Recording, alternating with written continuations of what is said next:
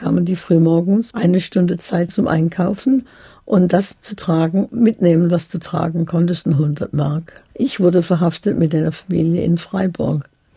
Miriams Familie hat sie zurückfahren lassen. So Miriam ging zurück und hat meine Mutter in Offenburg getroffen. Ich in Freiburg.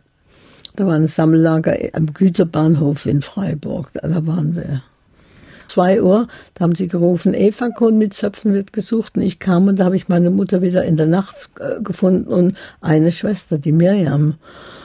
Das war wunderbar, aber das, nach drei bis vier Tagen am Zug, das war die ganze Gemeinde, was noch übrig blieb. Die anderen kamen auch, der Zug kam von Mainz runter, also Mannheim die ganze Strecke und alles mit aufgenommen. Bruchsau, wo die als überall gehalten haben, haben die Leute aufgenommen.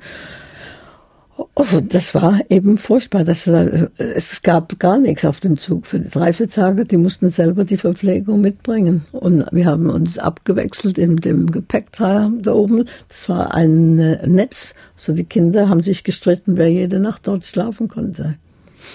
Es war unmenschlich. Dann, als wir dort ankamen in Gürs nach der, all der Zeit, da war ein Lastwagen und da wurden wir da reingepfercht und noch eine Stunde Fahrt in diesem, in diesem Zustand. Aber alle mussten auf. Da waren alte Leute so wie junge Leute. Und die konnten das nicht ertragen. Es sind viele gestorben in der Zeit.